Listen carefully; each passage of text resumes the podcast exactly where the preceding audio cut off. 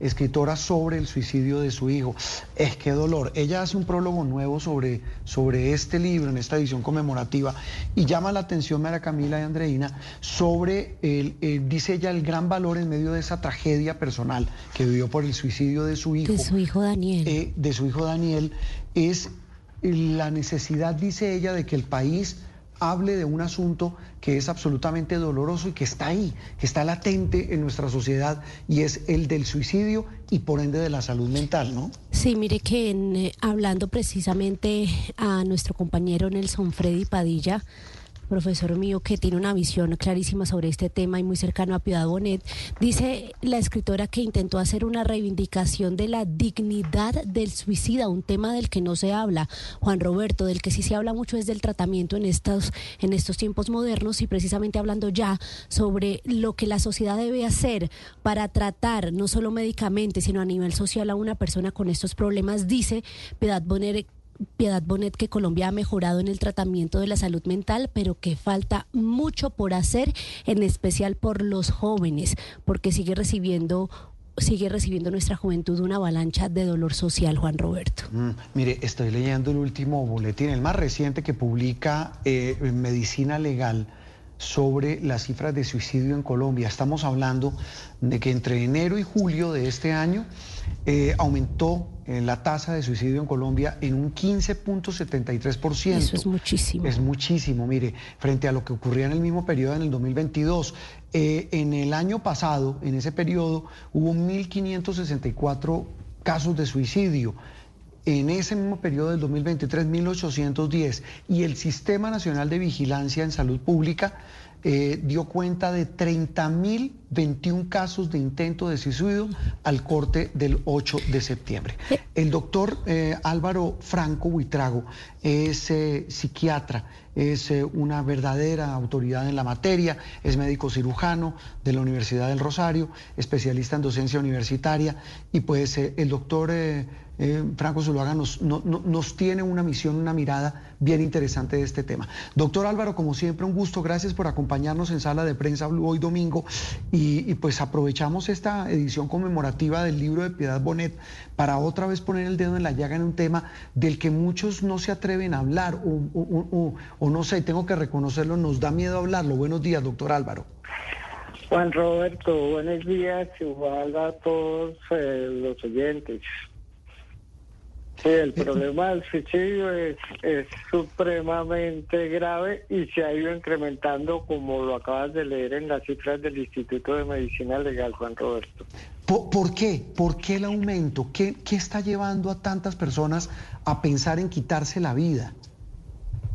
Bueno, esto realmente es la suma de factores, es decir, alguien que llega a pensar en quitarse la vida pueden hacer de cuenta imaginariamente como una torta estadística. Hay un componente que es genético, que es hereditario, que hay depresión, ansiedad, problemas de abuso de sustancias en las familias y pues se heredan esos genes. Otro componente, las presiones escolares o presiones laborales en el caso de los adultos. Otro componente, la vida familiar, dificultades en la vida familiar. Es decir, hay varios componentes. Entonces hay personas en las que pesa más el componente genético, para ellos es muy importante la medicación. Hay personas en que pesa mucho más el componente se llama psicosocial. Mm. La parte psicológica, sobre todo que no pueden expresar verbalmente las emociones y en la parte social que tiene problemas en la interacción, rechazo por los demás, etcétera, en eso fundamentalmente es la psicoterapia el tratamiento. Y muchas veces, pues en ambos casos se combinan los dos, psicoterapia más medicación. Sí, doctor Zuluaga, cuando la composición química cerebral del paciente es el mayor problema, más que el entorno, cuál es el paso a paso de un paciente así, porque muchas veces lo que le dicen a muchas personas que tienen esta enfermedad es que tiene un entorno por el cual debe ser agradecido y que no debería estar sintiéndose de esa manera. Sí, bueno, mira, muy importante tu pregunta. Pero hay tipos de depresión, hay leve, hay moderada y hay severa en la severa ideación suicida persistente. Entonces, en la, en la severa toca utilizar todas las herramientas. Psicoterapia, medicamentos, incluso hospitalización, porque la hospitalización se hace un tratamiento intensivo basado fundamentalmente en la terapia. En esa primera parte, cuando hay mucha impulsividad, o sea, muchos deseos e intentos de suicidio, es importante la sedación, es decir, el paciente puede estar medio dormido, pero eso son unos pocos días mientras le pasa la sensación, la angustia que tiene que cortarse, hacerse daño, lanzarse por la ventana. Ya después de eso el tratamiento empieza a ser más de psicoterapia y medicación.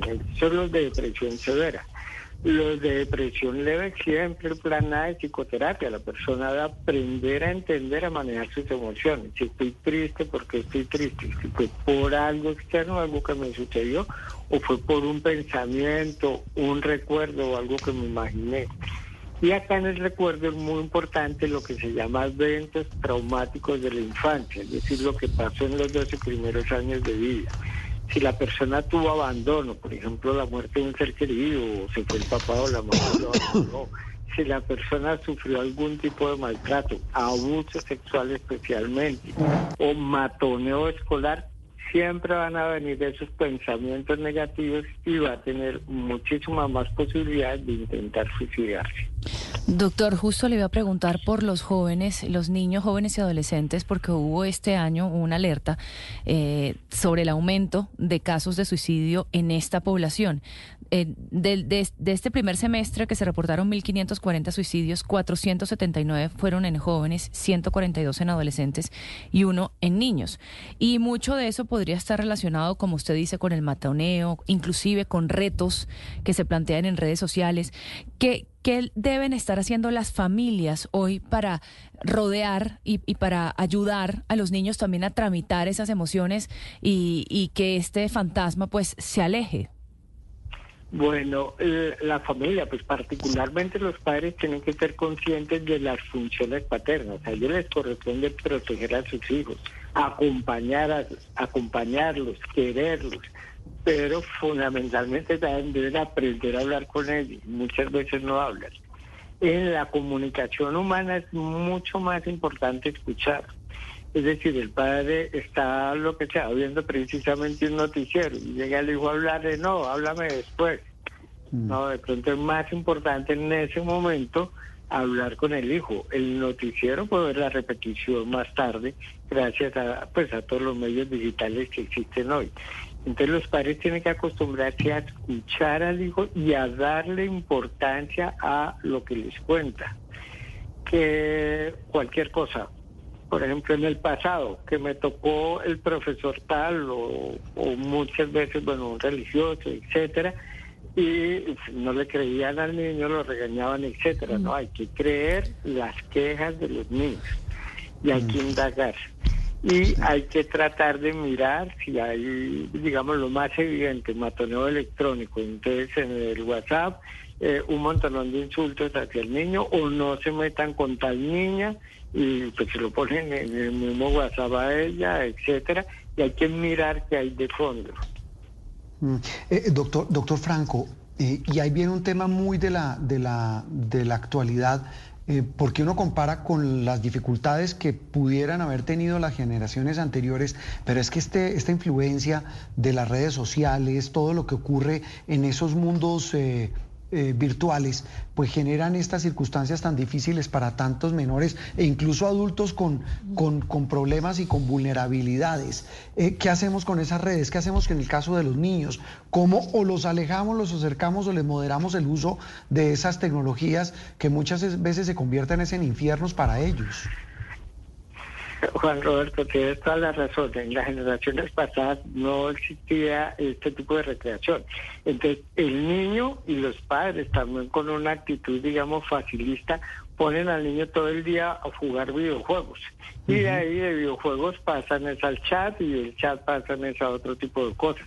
En generaciones pasadas, claro, había gente que se pegaba dos, tres horas al teléfono hablando con alguien, o se pegaba a ver televisión, etcétera, pero había más oportunidades de recreación. La recreación en salud mental es importantísimo. Que el niño comparta con otros amigos, que patee, por ejemplo, un balón, está descargando agresividad con eso. que eh, el niño la niña en clases de cualquier tipo de actividad cultural o deportiva comparta con otros padres, le está facilitando la expresión verbal y seguramente va a empezar a comprender mejor las emociones de los demás al conversar con los otros. Y los niños que antiguamente salían o salíamos a la calle o que iba a montar en bicicleta, etcétera, con eso descargaba toda la energía negativa, ahora hay muchas menos posibilidades. Entonces los padres tienen que ser conscientes que la recreación es un pilar fundamental en la salud mental, que les permite descargar ansiedad y angustia a los niños. Entonces, que además de oírlos, tienen que jugar, compartir con ellos y facilitar el acceso a grupos sociales reales, porque si no queda centrado en los grupos sociales virtuales. Mm, eh, mire, doctor Álvaro Franco, hablamos con el médico psiquiatra Álvaro Franco Zulaga sobre este tema del suicidio, la salud mental. Eh, uno eh, y, si le entiendo, usted ha hablado de que a los niños y a las personas que, lo, que nos rodean hay que pararles bolas desde el primer momento. Hay cosas, por ejemplo. This podcast is sponsored by Ramp. Are you the decision maker in your company? Consider this. For the first time in decades, there's a better option for a corporate card and spend management platform. Meet Ramp, the only corporate card and spend management system designed to help you spend less money so you can make more. Most corporate credit cards offer points as incentives but those points amount to less than their worth in real cash value. Ramp's business cards offer you cash back, real money in your pocket. Plus, you control who spends what with each vendor. And Ramp software collects and verifies receipts automatically, which means you'll stop wasteful spending and close your books in hours instead of days. Businesses that use Ramp add up to 5% to their bottom line the first year. If you're a decision maker, adding Ramp could be one of the best decisions you've ever made. And now get $250 when you join Ramp for free. Just go to ramp.com slash easy. Ramp.com slash easy. R-A-M-P.com slash easy. Currents issued by Sutton Bank and Celtic Bank members of DIC terms and conditions apply. Como la de el muchacho que dice, me quiero cambiar de colegio. Y a lo mejor no cuenta por qué. O me siento aburrido o no quiero. Eh, cada caso debe ser particular, asumo yo. Pero ¿qué hacer en esos casos? ¿Qué, cómo asume uno como papá una circunstancia tan compleja como esa? Bueno, eh, la situación realmente es muy compleja porque habitualmente están amenazados los niños.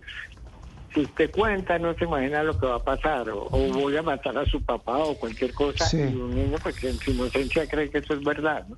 Entonces, normalmente no cuentan. Entonces, lo expresan a través de síntomas, se llaman. Síntomas es la unión de varias características que cambian su comportamiento. Por ejemplo, el niño empieza a tener problemas en el sueño, empieza a comer menos o a toda hora picando pues, para mitigar la ansiedad, baja el rendimiento académico, no se quiere levantar por la mañana para ir al colegio, entonces no lo expresa verbalmente, sino a través de esas características que se llaman síntomas.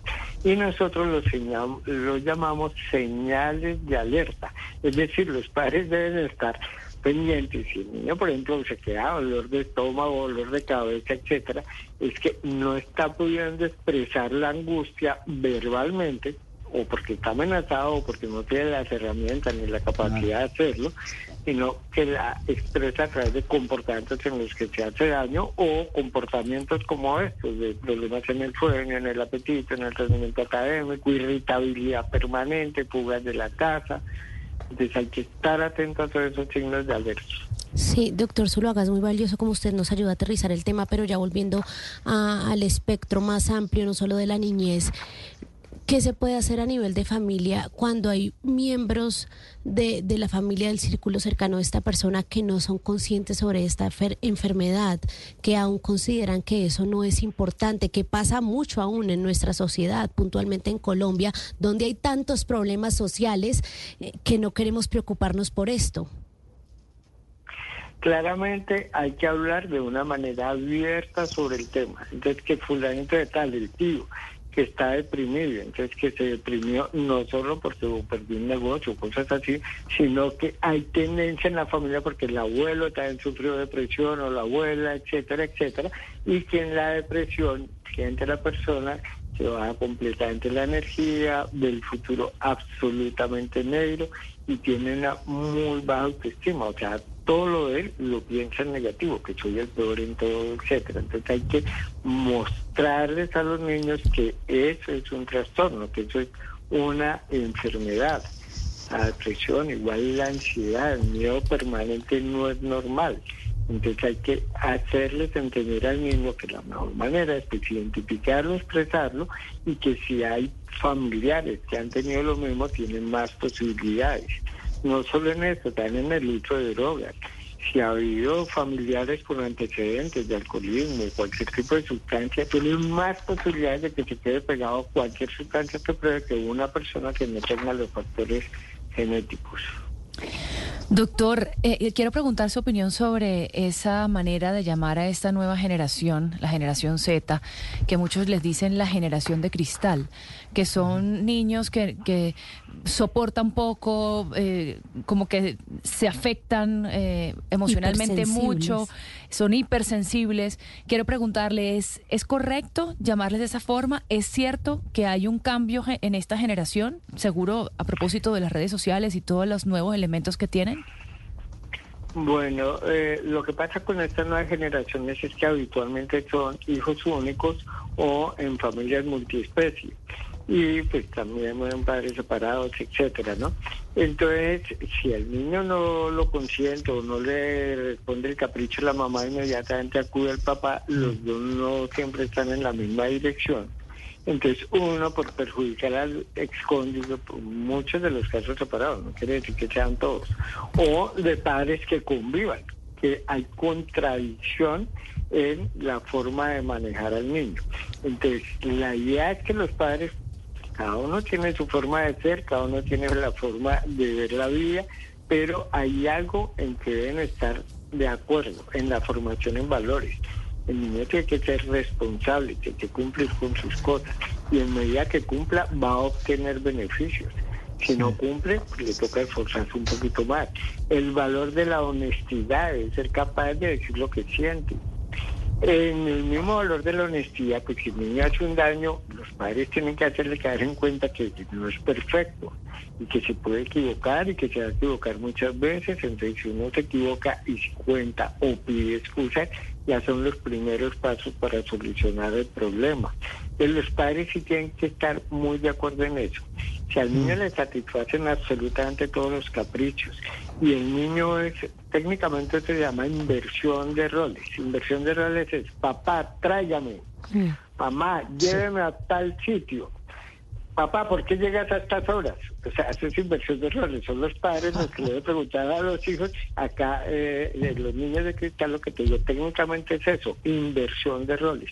No, mm. es que me acuesto con ustedes, se acuesta ahí en la mitad de la cama y termina mandando.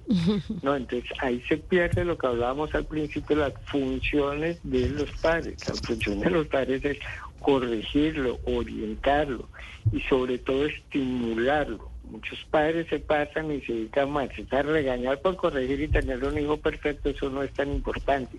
Lo más mm. importante es reconocer los logros que tienen niños, las cosas buenas, contarle a todo el mundo las cosas buenas que hace para que el niño se dé cuenta que se sienten orgullosos de él.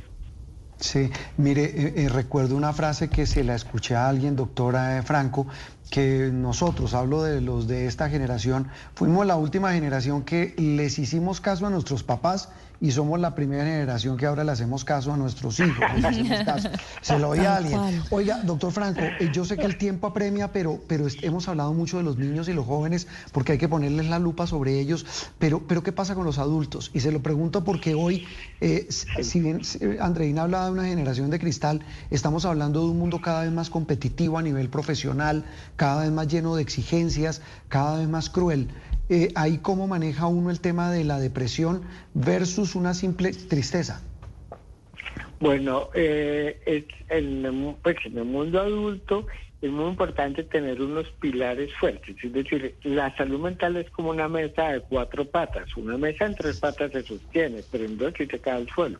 Una pata es la estabilidad laboral, ¿de acuerdo? En el adulto, en el niño el equivalente sería la académica. La otra, la estabilidad familiar estabilidad familiar no es solo la familia nuclear con la esposa del adulto, sino con los primos, con los tíos, es decir, con la familia extensa, que tenga apoyo, que sepa que en cualquier momento puede contar con alguien y ese sí de una manera incondicional va a estar al lado de él.